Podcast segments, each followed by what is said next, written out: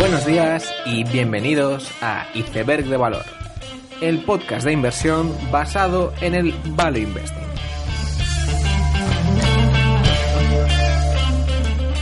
Bienvenidos los seguidores de las megacaps y las empresas tecnológicas. Bienvenidos a Iceberg de Valor. Esta semana, y por no decir este mes, ha sido un poco raro en los mercados bursátiles.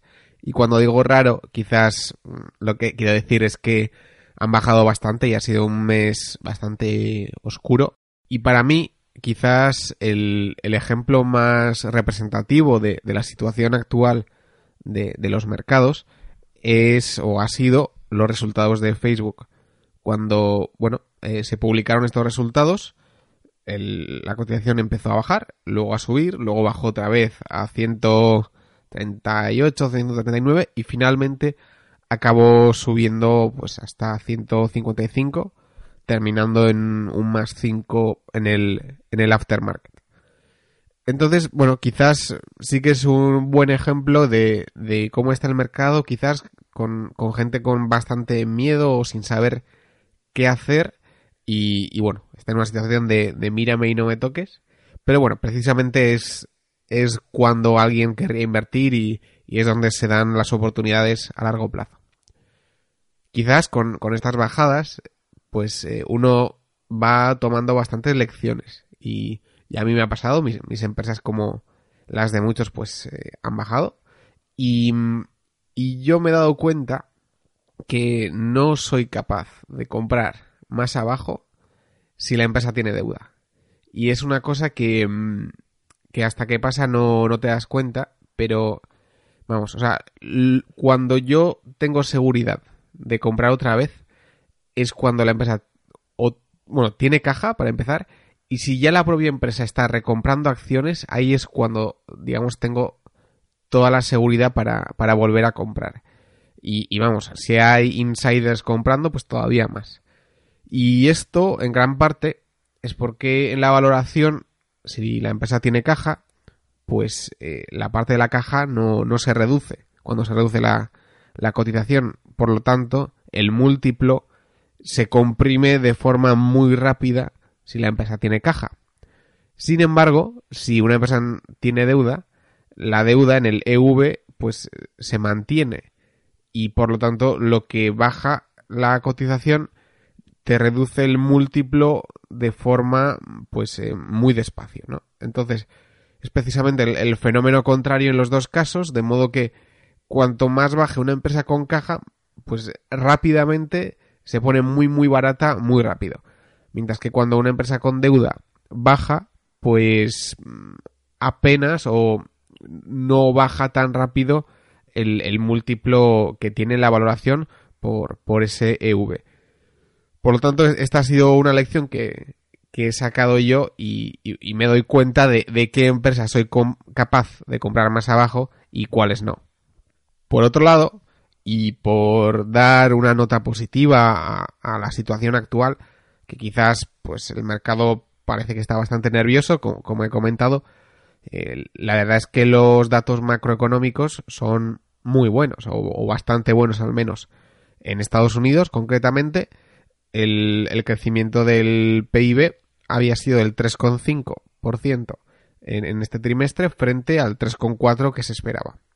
Y por otro lado, se han creado 250.000 puestos de empleo y que, bueno, como ya hemos comentado miles de veces, el empleo de Estados Unidos está en mínimos históricos, está en un 3,7%, pues unos, unos datos que no se veían en, en no, no, sé si en la historia, pero al menos en 20, 30 años no se había visto y, y por otro lado, esto lo que está empujando también es que los sueldos están subiendo y lo están subiendo cada vez de forma más acelerada. O sea, en el último trimestre ha subido, han subido los sueldos un 3,1% y, y esto ya es una tendencia que, viene acelerándose y sí que da una idea de que, bueno, pues eh, si el paro sigue así, los sueldos subirán y llegará un punto en el que el paro pues tendrá que subir o, algo, pase. Y, y sí que es importante ver estos datos porque dan contexto a los datos microeconómicos. Porque, bueno, es verdad que yo soy el primero que dice que muchas empresas no están caras y, por múltiplos no lo están. Sin embargo, sí que es verdad que, que estar con un 3,7% de paro no es un fenómeno estacionario. O sea, no es algo, digamos, coherente con la media histórica. Entonces, una empresa puede estar, pues, em, barata o, bien de precio, pero claro, lo está con un contexto mm, macroeconómico muy favorable que no es representativo de la media histórica. Entonces, eso sí que hace, pues, reflexionar un poco de, de bueno, de si las cosas están baratas o caras, pero aún así, em, después de dar estos datos y, y un poco recalcar que es importante entender los datos macroeconómicos, siempre es importante ir a la cita de Peter Lynch de a 10 minutos que pases estudiando datos macroeconómicos, pues 7 o 9 habrán sido desperdiciados. Por lo tanto, bueno, es al menos interesante para saber dónde estamos. En este episodio quería hacer un breve repaso a los datos de las empresas más importantes del mundo, que son precisamente las tecnológicas americanas, y quería, bueno, hablar un poco de ellas y especialmente las que conozco un poco mejor. Este viernes publicó resultados Apple, que ya evidentemente y como todo el mundo sabe no, no es aquella empresa que, que crecía un montón y que estaba per 60 hace, pues no sé, 9, 10 años, sino que casi se ha convertido en el símbolo del value investing encabezado por, por Warren Buffett, que, ha sido eh, una de sus principales apuestas en, los últimos años. Y la verdad es que mm, los resultados, si alguien los ve, han sido bastante buenos. De hecho, eh, al final termina el, el año para Apple y el beneficio por acción ha aumentado un, 30% y, recomprando acciones a, lo bestia. Sin embargo, el mercado no se lo tomó muy bien, ya que hay pues cierto conflicto en las unidades vendidas de, iPhones. De hecho, en, este trimestre las unidades que se han vendido mm, han quedado planas respecto al, al Q 4 del año pasado. Y, esto es, digamos, peligroso, ya que en el Q4 para Apple, en el Q3 normal, em, Apple no tenía ningún modelo nuevo.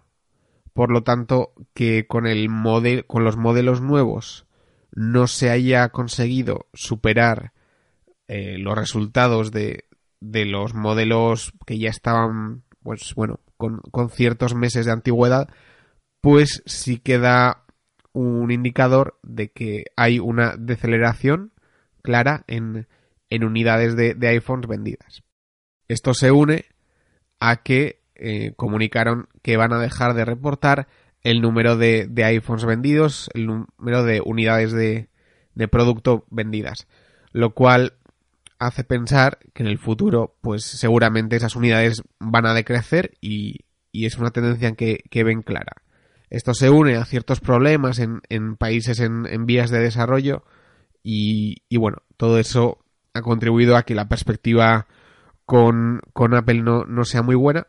Yo tengo que admitir que yo no soy un usuario de, Apple ni, de iPhones, pero siempre he comentado que me parece increíble lo que han hecho.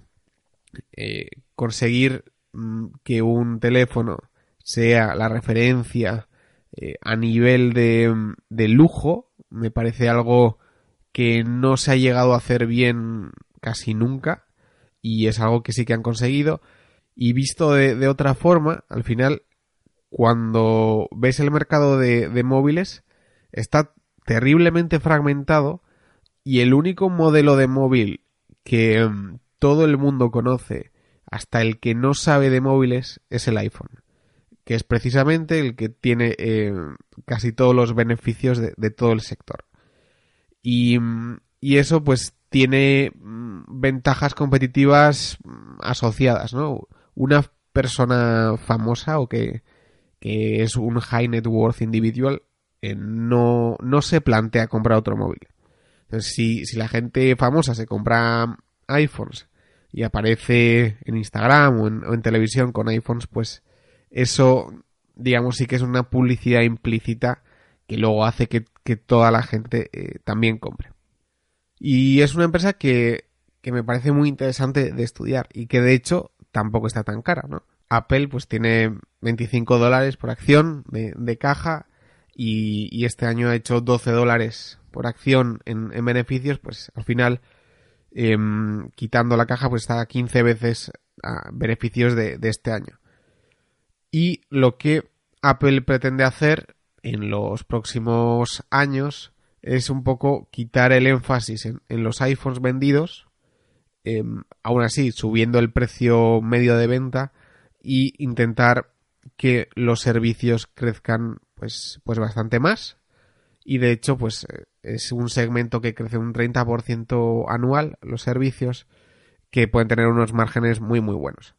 Entonces, ¿por qué baja la acción? Pues la gente eh, o lo que los analistas piensan es que si tú vas a mm, intentar apostarlo todo a los servicios o, o intentar darle un énfasis especial, tú necesitas tener una base de móviles instalada. Entonces, si tú reduces las unidades vendidas, eh, la base instalada de, iPhones pues eh, no crece tanto o, se reduce y por lo tanto puedes vender servicios a mucha menos gente, lo cual dificulta tu negocio.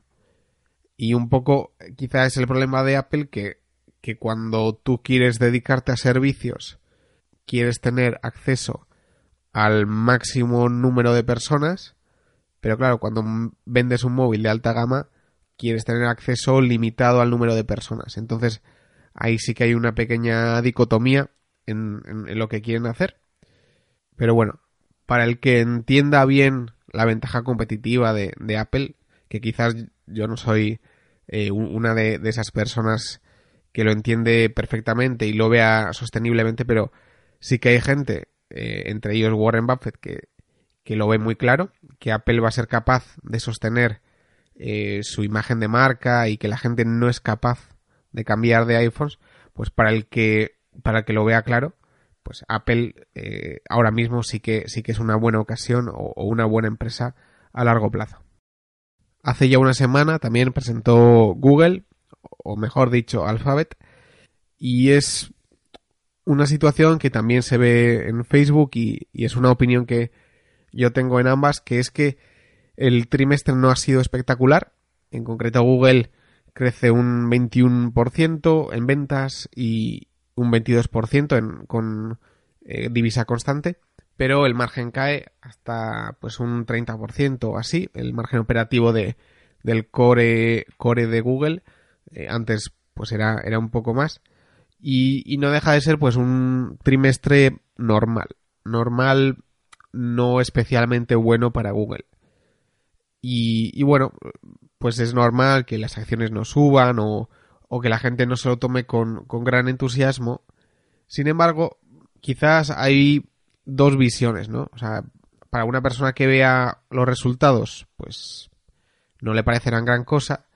Sin embargo, quizás lo más interesante de, un trimestre de Google es mm, precisamente la, conferencia de, los resultados y ver qué dicen Sundar Pichai, qué dice Ruth Porat, cuáles son pues las alternativas de Google en el futuro, qué va a hacer. Entonces, quizás pues no sé hasta qué punto tiene sentido pues entrar a analizar mucho los resultados. Eh, Google, pues por muchas razones que, veremos, pues tiene, tiene muchas formas de crecer un 20% eh, durante los próximos 5 años. Y, bueno, eso no cambia, haya un trimestre bueno, malo o, regular. Y quizás lo que más hay que observar es las diferentes vertientes que tiene. Y por ello, quizás si, tuviera que recomendar algo, sería pues ir a Seeking Alpha, coger el, el transcript de, la conferencia o, ir a, la propia conferencia en, en, YouTube y ver un poco las, las diferentes vertientes que tienen. Eh, para empezar, o sea, Google tiene un negocio de hardware bastante incipiente todavía con Google Home y, los móviles que, al que se quiere sacar bastante partido.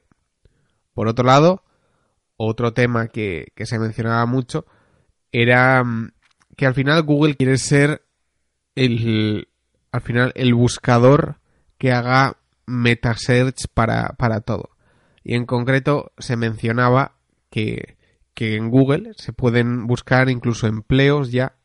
Si tú pones eh, US Jobs, pues Google mismo en, en la propia mm, en el propio buscador te pone un panel con, con ofertas eh, sacadas de otras páginas. Es decir, ya no es la propia búsqueda de, de palabras, sino que crea secciones de meta search dentro de, del propio Google que como pasa en, en la sección de viajes esas secciones de, de meta search pues van a ser publicitadas pronto eh, como pasa en, en, los hoteles los las entradas que aparecen al comienzo de, del meta search pues sí que suelen ser eh, patrocinadas y Google es un modo muy bueno del que intenta sacar mmm, beneficio.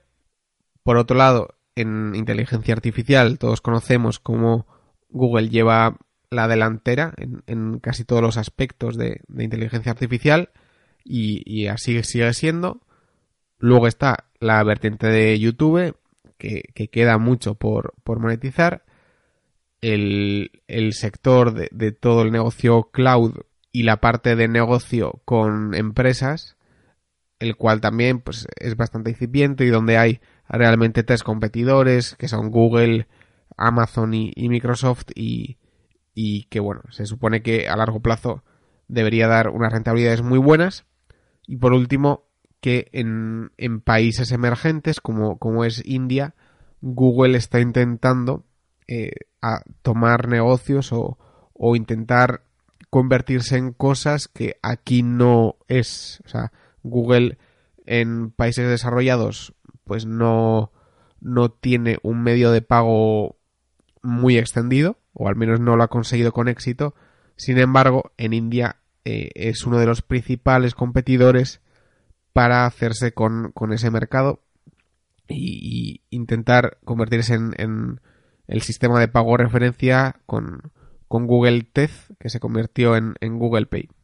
Y todo esto, pues, pues es Google, ¿no? O sea, no, no es solo el negocio de búsqueda, sino que hay todos estos nuevos negocios que quizás todavía no se ven muy representados en, la cuenta de resultados, unido a ello eh, todos los negocios de, de Other Bets que hacen que, bueno, si bien un trimestre o dos trimestres o lo que sea, no, no sea de gran interés o no sea espectacular, pues bueno, a largo plazo creo que hay pocas dudas de, la solvencia de Google y, su capacidad y su recorrido para crecer, pues eso, un, un 15% anual sin ningún problema. Quizás su amenaza por ello mismo es el, el regulador, porque sí que es verdad que el año pasado hubo, hubo una multa, por eh, creo que fue el de Google Plus y este año ha sido el de el de Google Shopping. Bueno, ya, ya son muchas multas. Y bueno, si me preguntáis a mí, yo creo que habrá otra, seguramente, no sé si pronto. Y, y yo creo que en el tema de viajes, hoteles y vuelos, es probable que, que pueda haber una multa. Ya que bueno, si veis a Malone hablando de TripAdvisor, de, de Glenn Fogel, de, de Booking hablando, pues todo el mundo está un poco um, a, la expectativa de Google y, cómo avanza en, ese sector de, viajes. Y, bueno, todo el mundo le tiene un poco de miedo y creo que, que la siguiente multa podría venir por ahí. Ya, ya veremos si, si acierto.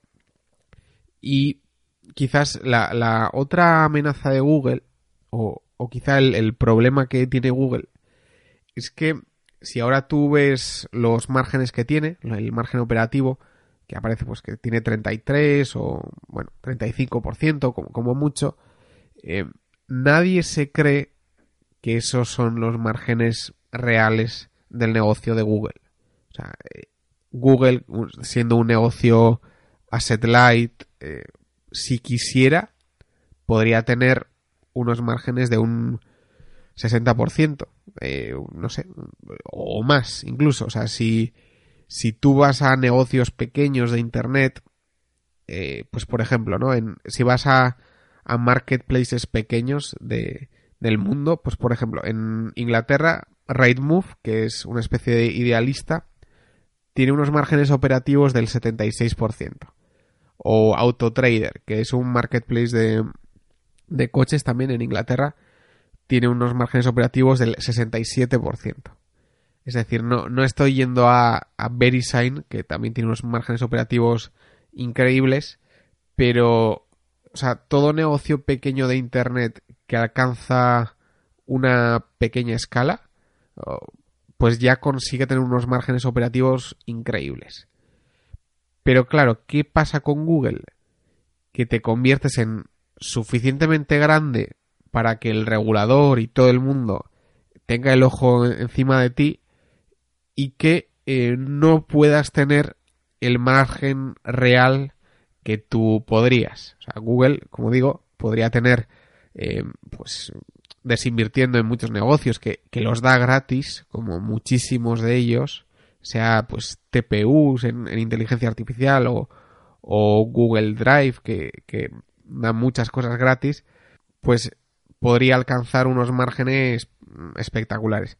Sin embargo, nunca lo va a hacer. Google nunca va a tener unos márgenes increíbles o los márgenes que, podría tener porque bueno, pues atraería la atención de todo el mundo, si el regulador ya es estricto con él, pues sería todavía más estricto, y es algo que nunca va a hacer. Sin embargo, eso lo que te da es un margen de seguridad de que si una parte del negocio va mal, podrá tirar de otra y que es difícil que, vaya realmente mal o, que el beneficio eh, disminuya. Y eso quizás son las dos caras de la moneda, ¿no? Muchas veces se valora Google con, YouTube por separado y Waymo por, por separado. Sin embargo, realmente es muy difícil mm, hacer que esos negocios estén separados de Google y que tuvieran los márgenes que, que querrían por separado. Es muy difícil. Pero la otra cara de, de la moneda es que por eso mismo, a nada que haya un problema, podrá tirar de otros sitios, subir precios en, en otros muchos sitios o, cosas que no estén monetizadas, monetizarlas y de esta forma pues poder calibrar cualquier dificultad que haya en, sus negocios.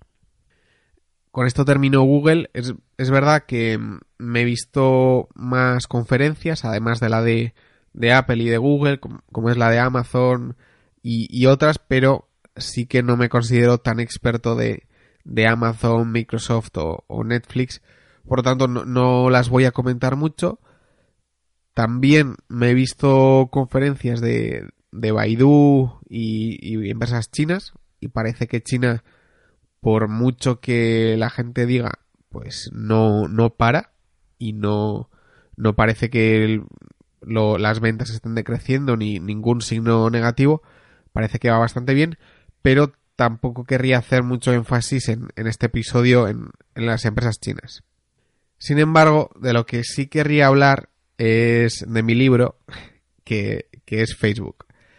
Y, y, bueno, sí que es una empresa que, de la que he hablado bastante y que sigo mucho.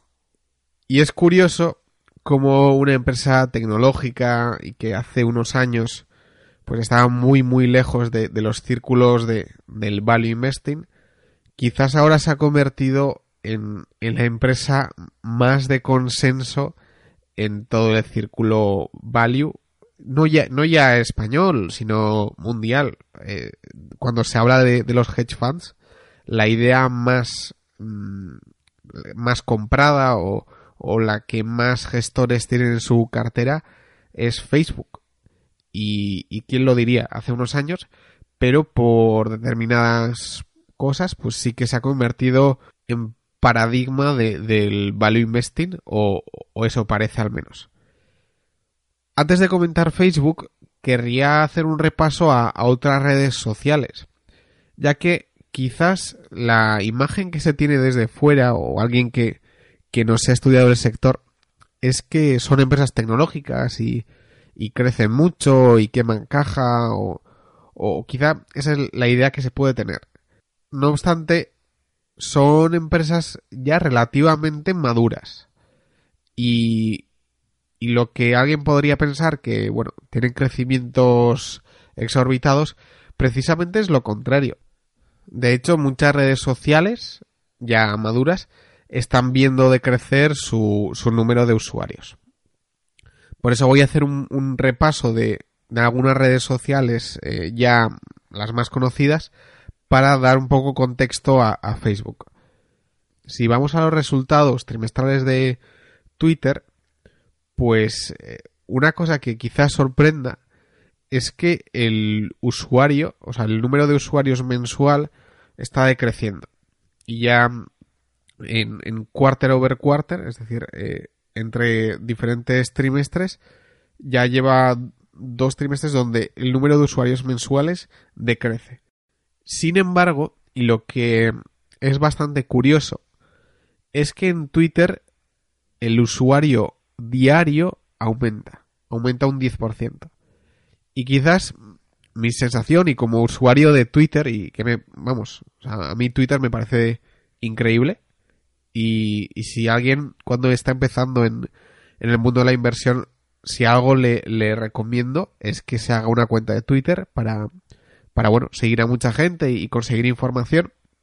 Lo que hay es una dicotomía entre el usuario al que le encanta Twitter y el usuario que se hace una cuenta de Twitter pero realmente no la utiliza. Y quizás lo, lo que está pasando es que los usuarios a, a nivel global y agregado se están reduciendo pero los usuarios que tienen un, engagement, un, digamos, una utilización alta de la aplicación están aumentando. Y eso ha hecho que Twitter pueda subir o aumentar beneficios pues un 30% aún teniendo pues una base de usuarios mensual decreciente, lo cual puede llamar bastante la atención. El caso de Snapchat también tiene ciertas similitudes a, Twitter, si bien es verdad que Twitter sí que genera caja y tiene una vida positivo, lo cual no es el caso de, Snapchat. Mucha gente que quizás no, no, se haya estudiado Snapchat, pues diría, bueno, es, es, precisamente la red social que más crece y que los jóvenes usan, etcétera. Sin embargo, ya lleva dos trimestres donde el número de usuarios diarios, en este caso, se reduce, cuarto a cuarto. Quizás aquí lo preocupante frente, frente a Twitter es que de la misma forma que en Twitter los mensuales bajan, pero los diarios aumentan, en Snapchat los diarios están bajando. Que quizás son, quizás es el número más representativo de la salud de esa red social. Y, es por ello que quizás eh, la situación de Snapchat no sea tan buena, especialmente cuando ha salido una competición tan fuerte como, como Instagram. Por lo demás, la, la situación de, de, Snap es paralela a, Twitter, que consigue eh, con esa base de usuarios decreciente, esta vez diario, aumentar el, las ventas. Simplemente aumentas el, el ARPU por usuario, ya que cada vez hay más gente que se quiere publicitar en Snap y por lo tanto el, beneficio por usuario pues aumenta, el ARPU, y, bueno, eso hace que puedas subir ventas aún teniendo menos usuarios. Sin embargo, como toda red social, tiene un efecto red que, funciona muy bien cuando todo va bien. Sin embargo, cuando los usuarios empiezan a decrecer, pues pueden decrecer muy rápido. Y quizás este es uno de los mayores peligros de, Snapchat, más aún teniendo en cuenta que, que el EBITDA aún hoy en día es, es negativo. La situación de Snap no, no, es fácil y más teniendo en cuenta no ya solo el, el EBITDA negativo y los usuarios decrecientes, sino que, bueno, pues eh, la directiva diluye mucho las acciones con, con unos, unas compensaciones en, en acciones bastante importantes, algo que por otro lado es bastante habitual en Estados Unidos y, y algo que como inversor no me gusta mucho, ver cómo eh, se paga tanto a los empleados con, con acciones y con todo esto pues la, situación de, Snapchat ahora mismo no, no es la mejor. Y creo que ahora sí, una vez explicado el contexto de las redes sociales en, la actualidad, creo que es momento de, de, hablar de Facebook. Yo concretamente, en, en los informes trimestrales de, de, Facebook, miro cuatro cosas. La primera es los usuarios diarios, si al menos se mantienen o crecen. Porque esto es quizá de las medidas más importantes para que a largo plazo el core de Facebook se mantenga, lo cual sí que me parece importante. En, en el informe de, de, este trimestre esto se cumplía y eso lo veo como muy positivo. El segundo punto que me parece importante es el crecimiento de ventas, que eso eh, se tiene que mantener a un ritmo más o menos saludable, que en Facebook en, en este caso eran 33% de, de aumento año a año, que me parece también bastante razonable. Tercer punto es el nivel de flagelación al que va a someter a Facebook es Zuckerberg. Es decir, después de los escándalos de Cambridge Analytica, pues bueno, Zuckerberg se ha visto en un momento donde tiene que... O sea, para empezar, no puede permitirse otro Cambridge Analytica. Eso punto uno y, central. Por lo tanto, tiene que invertir la cantidad que sea suficiente para que eso no vuelva a pasar. Por otro lado, le interesa dar una imagen de sufrimiento o, o que no le está yendo muy bien ante, ante los reguladores y que, bueno, eso se ve así. Entonces, eh, sabíamos que iba a haber algún tipo de, sufrimiento o que, el nivel de OPEX, de gasto operativo, aumentaría. Personalmente, creo que ha aumentado muchísimo y me parece demasiado. Y es quizá el, punto negativo que veo yo. Eh, ha aumentado un 45% o un poco más. Por lo tanto, el tercer punto, un poco el, más, el peor, a corto plazo al menos. Y el, cuarto punto que, miro es el, la recompra de acciones, si, si se está haciendo o no. En este caso, se han recomprado 4,2 mil millones de, de dólares en, acciones que bueno, si le quitas las stock options, que al final recompras netas ha habido un 3 mil millones, un poco más, 3,2, que bueno, se acerca ya al 0,8% de la cotización en, en un trimestre que, no está nada mal. Por lo tanto, en, en Facebook pasa algo similar, o yo, mi opinión es similar que en Google, que es que, bueno, el trimestre no es espectacular, eh, en este caso encima pues los gastos operativos aumentan mucho de forma intencionada. El, las ventas tampoco aumentan tanto como antes por el tema de stories que, que vamos a tratar ahora. Pero eh, bueno no, no, dejan de ser uno, un trimestre normal que yo tampoco analizaría mucho más entonces, en cuanto a la plataforma y, a largo plazo, el primer punto que quizás uno destacaría es que los DAOs, los usuarios diarios, no están tan mal. Es decir, para teniendo en cuenta todas las encuestas que se hacen, que, que parece que todo el mundo se va de Facebook, que, que Facebook es un desastre, si al final, o sea, está mejor que Snapchat y está mejor que Twitter. O sea, eh, ahí sí que hay una dicotomía bastante grande en lo que aparece la prensa y no ya solo lo que aparece la prensa, sino eh, lo que dice la gente, o sea, lo que dice hacer y lo que hace. Porque no, o sea, los números no salen, no salen si, si, la, si realmente la gente estuviera diciendo la verdad y estuviera fuera de Facebook, pues eh, los números de, de usuarios diarios no, no encajan, ¿vale? Entonces, Facebook, la familia Facebook es eh, una familia de aplicaciones que diariamente utilizan 2.600 2.600 millones de personas. Entre Facebook, WhatsApp, Instagram, Messenger. Esto es importante entenderlo porque si, si tú lo ves, al final la parte monetizada de la familia Facebook no es tanta. O sea, es el feed de Facebook, las stories de, de Facebook e Instagram e Instagram.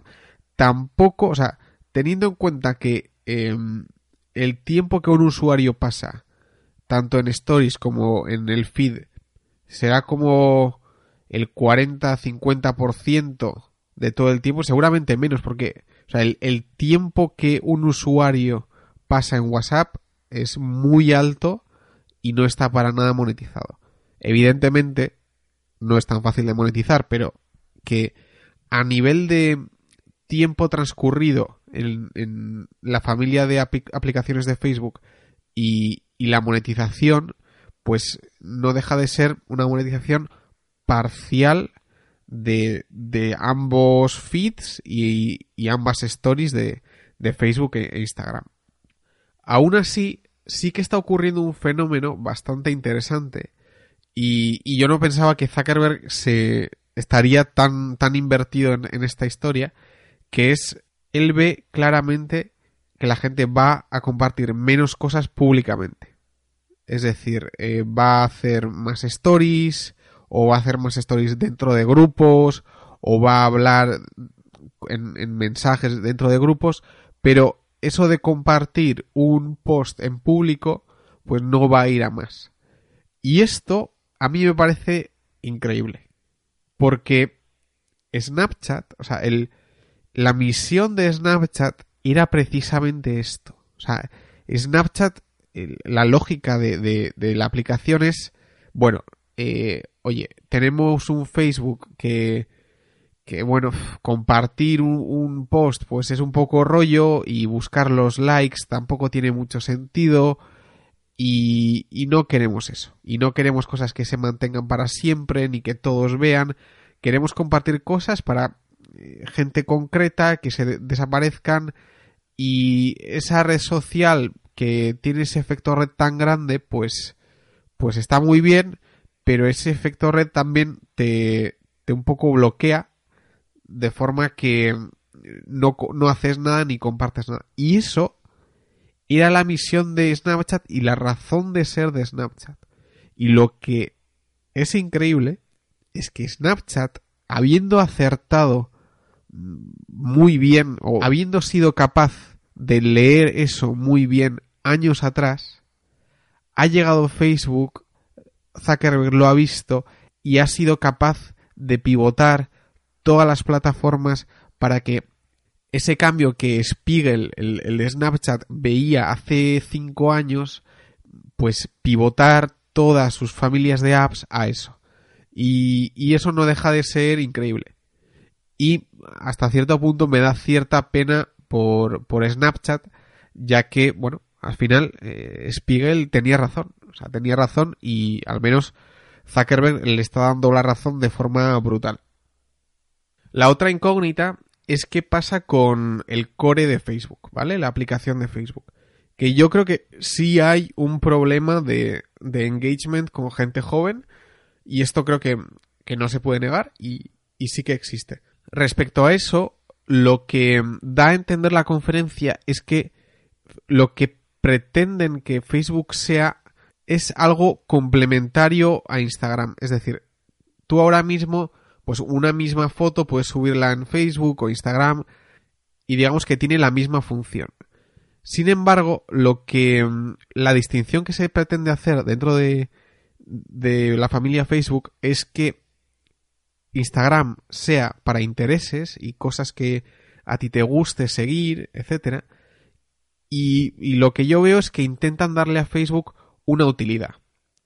Es decir, eh, que tú puedes vender cosas en Facebook a través de Marketplace, encontrar un trabajo, eh, tener citas u otras cosas. Es decir, em, intentar agregarle funciones a Facebook de modo que la gente joven pueda, o sea, tenga sentido hacerse Facebook siendo una persona joven, ya que te permite pues contribuir en la colecta de fondos para ayuda en países en, desarrollo o, o, vender tu coche o lo que sea. Es decir, tiene toda una serie de utilidades que ya se alejan un poco del Facebook Feed, que es el original de Facebook, y pasa a ser más una herramienta que no se solapa tanto con Instagram, que es donde, bueno, parece que los usuarios ahora mismo tienen más tracción. En este contexto, el guidance que se ha dado para Q4 y 2019 en Facebook pues sigue siendo bastante duro, es decir, con aumentos en, en OPEX bastante grandes de, de 40%, 50% y, y en CAPEX se va a reducir un poco porque ahora eh, si este año han sido 14,5 mil millones, pues el siguiente año serán 18 mil millones, que ya el aumento en CAPEX no, no es tan alto, pero sí, sí en, en, OPEX. Entonces, un poco, la, yo tal y como veo Facebook, es que no tengo ni la más mínima duda de que Facebook como agencia de publicidad funcione. Eso mm, me parece evidente que con la capacidad de segmentación que hay, eh, si la gente está en la aplicación, los anunciantes van a ir. Por otro lado, la, siguiente incógnita es, bueno, las stories eh, van a funcionar o no. Eh, porque de hecho, la disminución en, las ventas ha sido por el aumento de, de, stories que no están tan monetizados. Bueno, pues en ese aspecto tampoco no tengo ni la más mínima duda. De hecho, eh, Cheryl ponía el ejemplo de, de una empresa que había conseguido en stories un retorno sobre la inversión 20% mayor a, los anuncios de, del feed. Es decir, eh, si hay empresas que consiguen mayor retorno sobre la inversión en stories, pues eh, da igual que ahora mismo se pague menos, que, que, dentro de dos años las stories van a valer tanto o más, en algunos casos, que, que el feed.